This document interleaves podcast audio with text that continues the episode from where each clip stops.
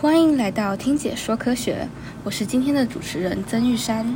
我是洪佩琪。我们今天的主题是屎尿也有物理学，那就让我们开始吧。哎，我问你哦，你刚刚那张物理考多少啊？唉，别说了，我坐最后一排收考卷时，发现整排没有人比我低。我也是，物理真的好难。不过啊，物理老师不是常常说，生活中其实处处藏有物理学。对啊，不管做什么事情都可以跟物理扯上关系呢。你等我一下哦，我去上个厕所。好，慢走不送哈。Two thousand years later. 你终于回来了啊！怎么去那么久？在你离开的期间，我可看到一个有趣的研究呢，是什么研究啊？是屎尿物理学。没想到竟然有这类型的研究呢。真的假的啊？可是物理那么难，尿尿那么简单，我实在没办法把两样东西联想在一起诶。真的有关系的，不然我们就请今天的特别嘉宾杨佩良教授来为我们解释一下吧。他可是分别用大便跟尿尿获得了两次搞笑诺贝尔奖呢，超厉害的。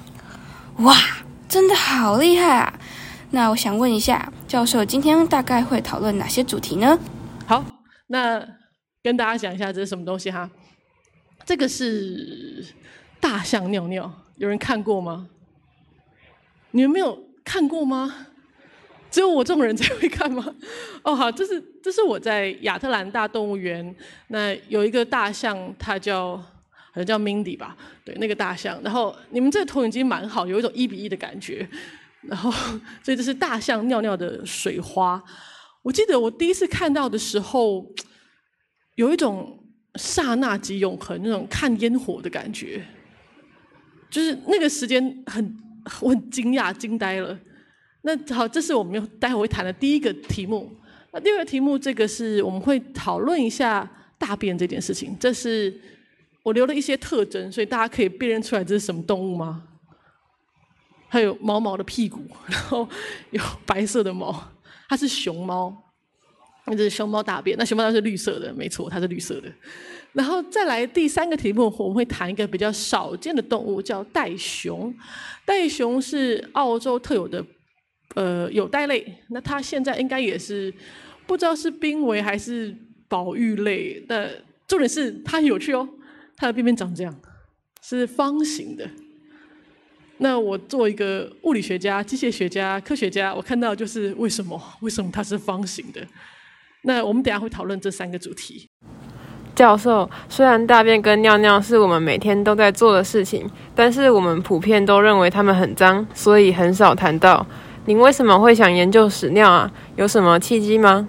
屎尿其实我一开始没有特别那么有兴趣，但是我是一个学流体力学的人。那我不知道为什么我念的所有学校里面都有一个幼稚园，然后台湾大学，然后乔治亚理工、斯丹佛，到现在清大。我每天早上八点起床，然后去办办公室或是研究室的时候。就听到小孩在尖叫，哇，然后奔跑啊，然后就是各种快乐，然后每天每天每天每天这样经过，每天每天看。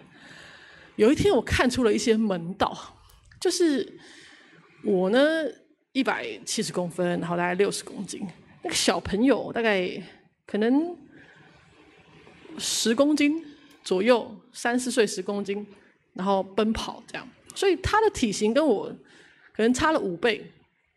然后，可是他身上的流体、血液、呃泌尿系统、消化系统或是免疫系统都好好的，所以它是一个我的微缩版，是一个一比五的微缩版。可是这对流体力学不太合理，因为对流体力学来说，只要尺度不一样，产生的效果就不一样。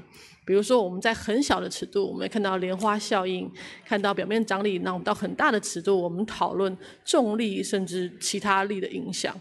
那我身上的力跟他身上流体力学被影响的力是一样的吗？那那我讲讲极端一点好了，比如说更小刚出生的小孩，或者是姚明超级高的，那这这样的两套流体学通吗？所以这是我想要问的问题。从小人到大人，这样子一直一直放大，所有东西都是等比例放大吗？里面的流体是一样的流动吗？那这个领域在之前我们把它归类为医用流体力、医用生理学，不过大部分探讨都是里面的呃生化作用，比较少探讨物理方面，然后也没有呃也比较少讨论所有通用的流体力学的或是物理的现象、物理效应。那比如说在医用生理学里面比较常用的实验动物有这些，有大鼠、小鼠。哎，你们知道为什么老鼠要分大鼠跟小鼠，不叫老鼠吗？啊，这是我高中的时候，高中老师教我的一个笑话。有那个说，他说杨佩良，老鼠有分大鼠跟小鼠，你要讲清楚。我说为什么要讲清楚？老鼠就老鼠啊。他说老鼠老吗？对不起啊，所以之后要大家分清楚，有大鼠有小鼠。那医用的动物实验动物还有兔子，还有呃猫咪，有狗。最大的实验动物大概到猪。那我们会用这些实验动物做不同的呃疾病或是人类的模型。比如说，我们常常用老鼠、用大鼠或小鼠研究癌症。用猫咪的步态研究肌肉，人的走路，然后用猪研究心肺功能。可是，如果我们在老鼠身上研究泌尿系统，得到结论，你觉得可以用在人身上吗？那老鼠差不多两百克，那我七十公斤，可以用吗？或是老鼠的研究，如果真的可以用到人身上，那是用在？小人身上还是大人身上？这是我想要知道的。我想要知道的是跨动物尺度的物理学，想要知道我们有没有一个通用的法则，或是流体力学到底在不同体型下会产生什么事情？那我今天会讲三个子题，一个是排尿法则，一个是排便法则的两个。那我后来发现。大便这件事情复杂，就是它跟比比尿尿复杂很多，所以有大有很多动物可以排出不同形状的粪便。那有条形的，有方形的，还有其他其他。那我们今天会讲条形的大便跟方形的大便。原来是用大人跟小孩的血液流动系统去发想的啊！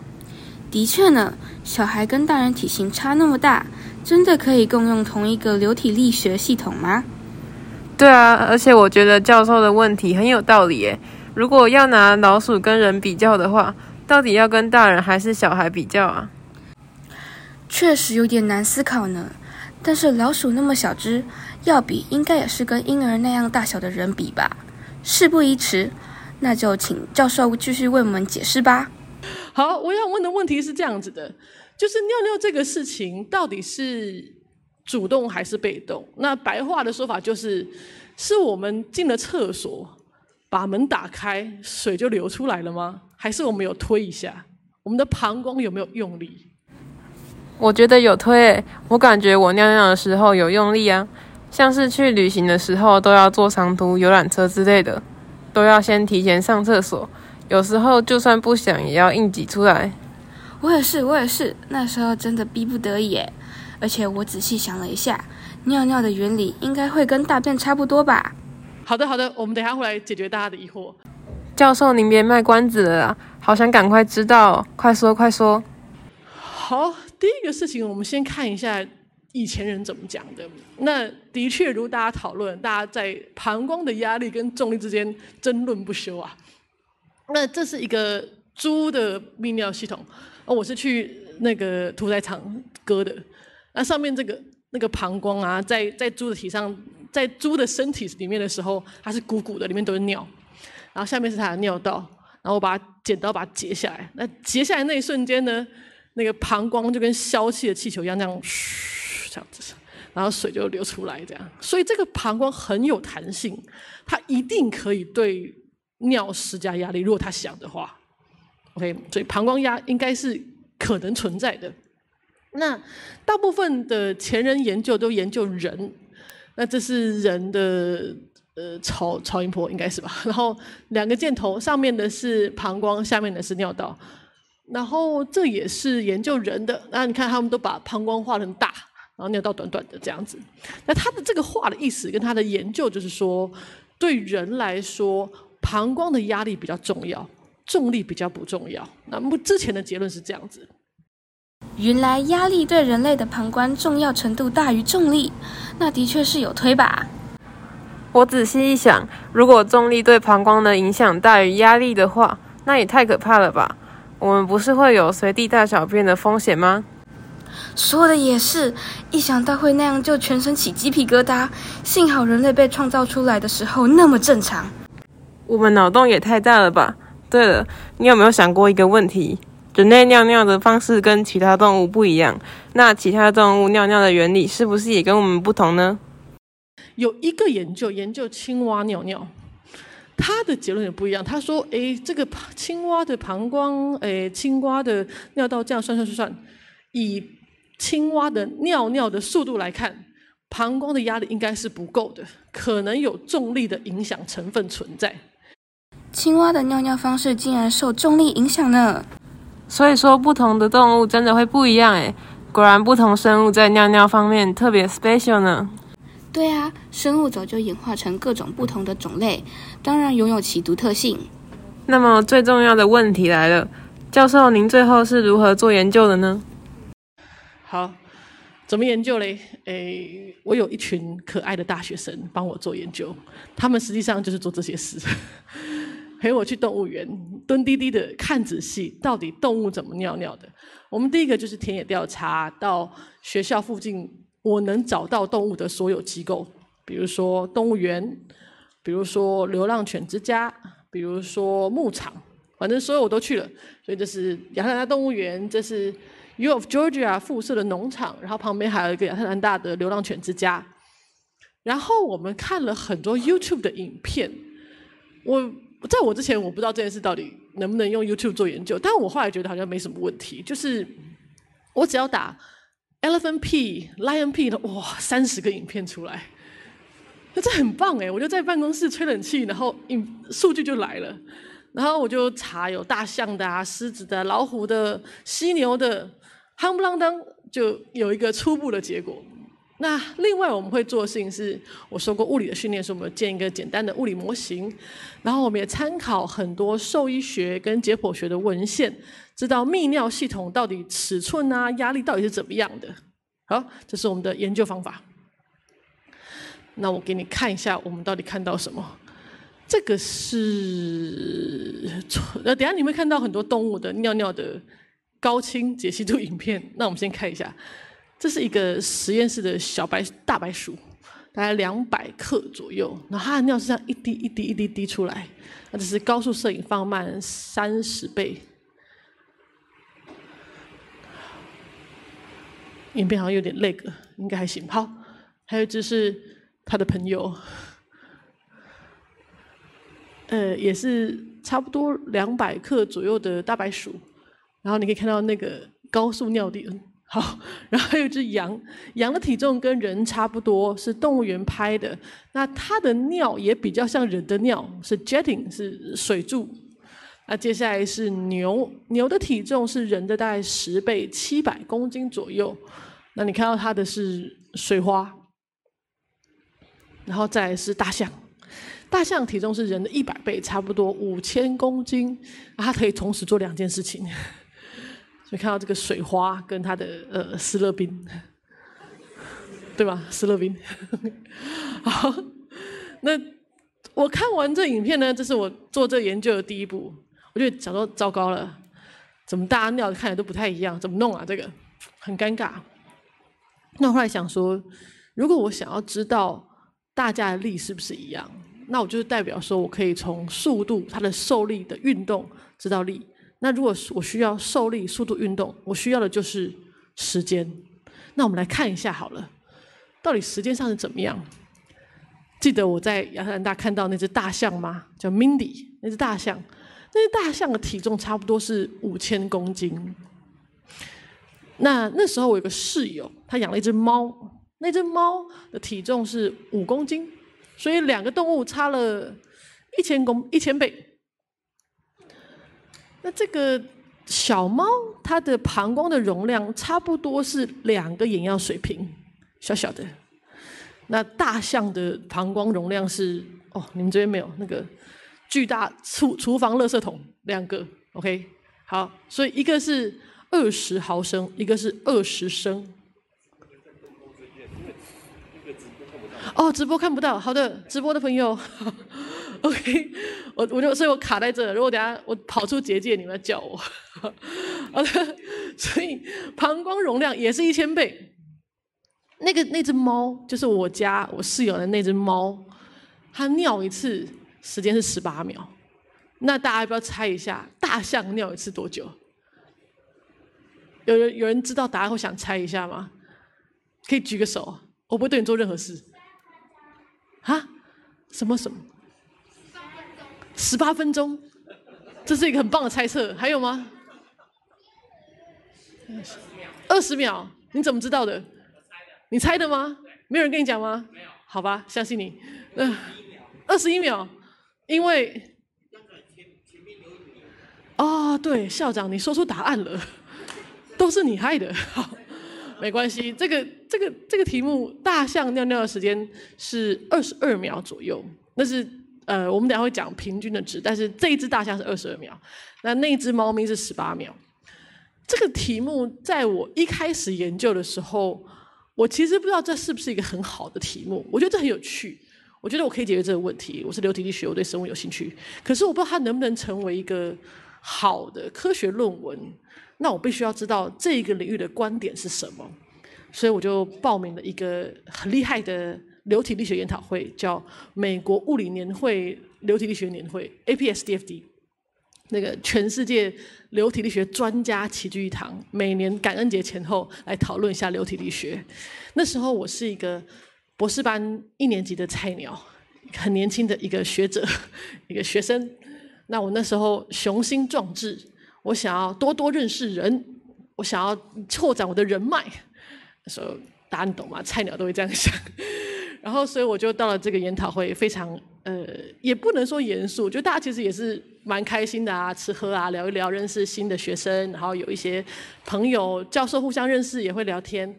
然后呢，我知道哦，有几个资深的别的学校的知名的学者有来，然后就说：好好，这个是某某大学的流体力学的专业的老师，这个是教授，那个是教授，我问一下好了。那请问？我说：“哎，那个那个李教授你好。”他说：“哎，那个你好，你什么名字？”哦，我说：“Patricia Young，我在 Georgia Tech。”哦，你好，你好，你研究什么领域呢？你说今天要报告什么？我报告动物尿尿。我有个很重要的问题要请问。哦，什么问题要请问呢？请问你知道大象尿多久吗？那我问了这个问题，问了十个教授，大概九个人都立刻转换话题或走掉了。有一个人理我，那个人叫做那个人在 UIUC 叫 Randy Elwood，他说大概差不多半小时吧。他一回答，我就知道这是一个好问题，因为专家不知道答案，太棒了。好，所以大象尿尿的时间跟小猫尿尿时间差不多，都是在二十几秒上下，但是它们体型差了一千倍，为什么？大象尿那么多？然后小猫一点点，为什么可以尿一样快？好，我们来回答一下这个问题。那我们第一件事要做什么？我接下建立一个简单的物理模型。这个物理模型真的非常简单，它就是假设膀胱是球形的，尿道是垂直的，什么都是直的，完美的样子。那我们有膀胱的压力，我写着 P bladder，然后它的膀胱的体积大概是 V。那尿道的长度是 L，然后它有一个直径是 D，那它垂直，呃，它跟呃重力的方向是一样的。好，这就是我简单的排尿模型。那有膀胱的压力，可能也有重力的影响。我们来看一下发生什么事。第一个事情是这个泌尿系统的尺寸跟体重成正比。成正比是什么意思呢？就是我们刚刚讲的那个体重增加一千倍，膀胱的体积也增加一千倍。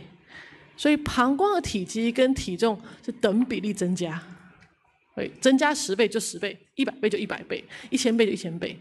那再来是尿道的尺寸会怎样改变呢？我是不是又走掉了？我该回来，我的结界。尿道的尺寸会怎么样改变呢？如果体积增加一千倍，那长度会增加一千倍的三分之一次方，所以是增加十倍。那就是呃体重跟 sorry 呃长度跟体重的三分之一次方成正比。这样子可以吗？大家了解吗？好，所以就是从老鼠、猫咪到大象。泌尿系统就是等比例放大，再来是膀胱的压力都一样，大概都是五千帕左右。那为什么膀胱压力都一样呢？是因为不管从小的哺乳类到大的哺乳类，膀胱组成的肌肉都很类似，所以它们能施加的压力都是类似的，大概就在五千帕。OK 吗？Get 吗？了解吗？好。所以我们什么都有了，我们有这个流体，它有点像水，我们讲它是水好了。然后我们有这个泌尿系统的体积，有泌尿系统的尺寸，也有膀胱的压力。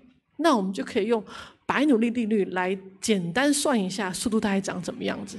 那白努力定律是这样子的，我我不能动是吗？还是我可以到前面？可以吗？好，我我我去一下，你看一下效果。就是呢。它有两个力嘛，对不对？一个是膀胱压，一个是重力，把它加起来，然后看一下它速度会长怎样。这意思就是这样子啦。那我知道速度红粉红色的 U 之后，我就可以算排尿的时间了。排尿的时间就是总共多少尿除上截面积再除上速度，了解吗？可以吗？还行吗？活着吗？可以，很棒，好。我的口才是很棒，然后我学生现在已经会了，他们就说：“老师是不是很棒？”对，很棒，你们都很棒。好，那这个事情到非常大的动物会怎么样呢？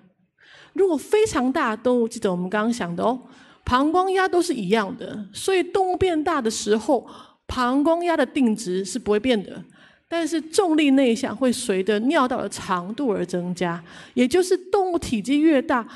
越受到重力的影响，而不是膀胱压的影响。所以在这个尺度的范围下，比如说大象好了，那重力的影响基本上已经是膀胱压的两倍了。所以重力决定的体型增加，就是重力内向增加，但膀胱压没有改变。所以速度基本上是受到体型改变而改变，会变成体重的六分之一倍。那我们把它带进去了。这个排尿时间，如果体积跟体重成正比，长度是体重的三分之一次方，速度是体重的六分之一次方，带带带带全部消掉，时间就是体重的六分之一次方，或是体重的零点一六倍。那我们的实验值是体重的零点一三倍，大概是对的。那这个到底是在说什么呢？它的意思就是说，大的动物。它的尿道比较宽，它的尿道也比较长，所以它排尿的时间跟小猫是一样的，有点像是呃，小猫是一线道，然后大象是三线道，但是而且小猫的速线比较低，大猫 呃大象的速线比较高，所以它们同时都可以把它们需要的车辆排出来。那这是。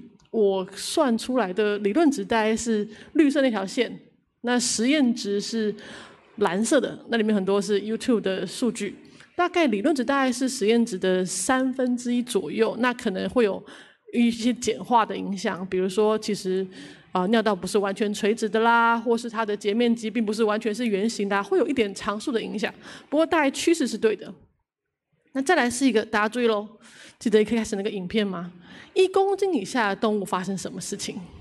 像是蝙蝠、大大鼠跟小鼠，他们的尿道太短了，短到没有办法跟几乎不重要，所以他们在尿尿的时候完全靠膀胱压。然后他们的尿道太短又太窄，然后变成要克服很多粘滞力啦、表面张力啦，就是在小尺寸会遇到的问题。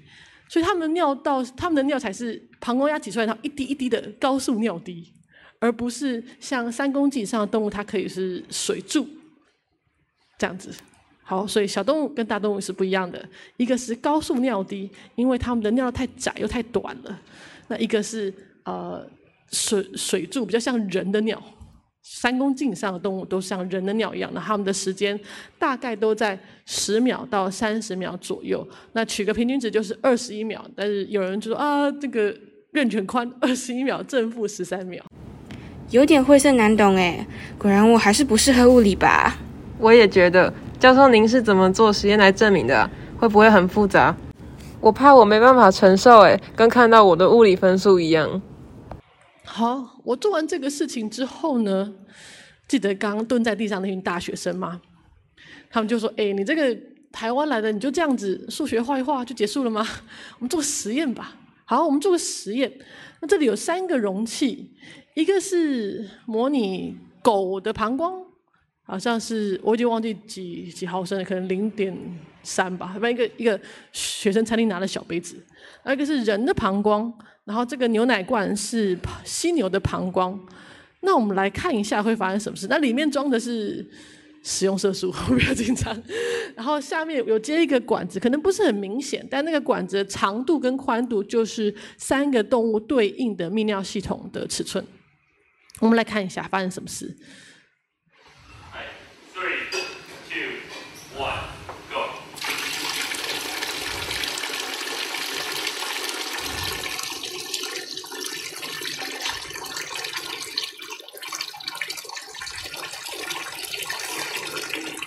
好，那段时间都一样，所以完成实验成功。再来，我们要看一下的事情是，当我做完这个研究的时候，我的亲朋好友很喜欢聊这个话题。他们跟我聊什么呢？他们就说：“哎哎哎，不去下，不去下啊！”所以，我昨天刚刚我尿几秒，你觉得我 OK 吗？我是没有办法回答这个问题啦，但因为我做的研究没有人。但是这个问题一直在我生命中出现，然后我会收到粉丝的来信，他告诉我说：“哎哎，我们这个单位呢，我们现在做了一个统计，那我们刚刚厕所什么都量完了，那你觉得我们这个单位是怎么样呢？” 没有办法回答，但是还好这个问题，日本有一个专业的泌尿科医生可以回答，那就是刚刚那个李校长提到的一个实验，他们在日本的千叶市的火车站找了几个志愿者来做一个实验。那实验是这样子的。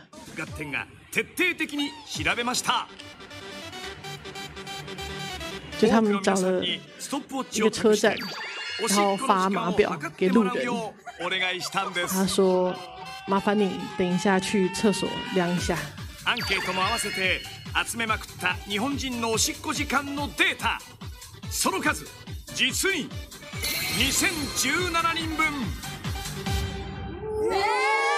調べましたね。すごい。調べに縛り。2017人の平均は何秒？来い。